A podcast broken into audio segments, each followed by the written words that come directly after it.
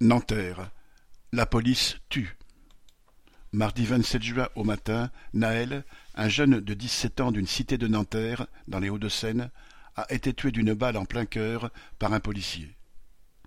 L'administration a commencé par prétendre que le policier était menacé par un conducteur qui refusait d'obtempérer.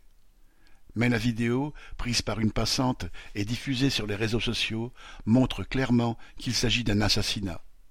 La voiture était arrêtée, ni le conducteur ni les passagers ne menaçaient qui que ce soit, le pistolet était braqué, un seul tir a suffi. La diffusion des images a eu deux conséquences immédiates. D'une part, les jeunes des quartiers environnants ont exprimé leur émotion et leur légitime colère en affrontant la police dans la nuit du 27 au 28 juin. Part, le ministre de l'Intérieur, Darmanin, qui soutient habituellement les policiers quelles que soient les circonstances, s'est senti obligé de dire que, citation, les images sont extrêmement choquantes. En vertu de quoi le policier a été mis en garde à vue, ainsi que, mercredi matin, trente et un jeunes manifestants. En 2022, treize personnes ont été tuées par des policiers au prétexte de « refus d'obtempérer ». Le 14 juin encore, un jeune ouvrier d'origine guinéenne est mort entre les mains de la police alors qu'il se rendait à son travail à Angoulême.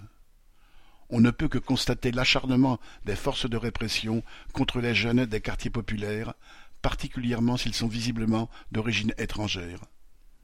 Il ne s'agit ni d'un hasard, ni d'une erreur. La police et tout l'appareil d'État sont dressés pour encadrer, réprimer, terroriser aux besoins les plus pauvres, afin que perdure ce monde d'exploitation et d'injustice. Ce sale travail ne peut être exercé que salement, et les prétendues bavures, comme le racisme endémique de la police, en sont les conséquences.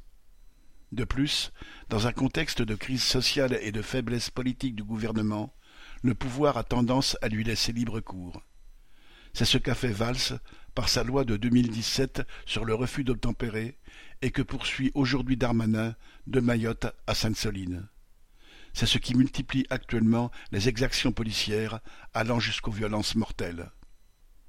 Cela engendre et engendrera obligatoirement la révolte des jeunes qui sont particulièrement visés.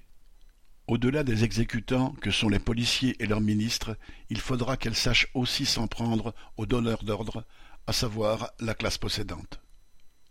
Paul Gallois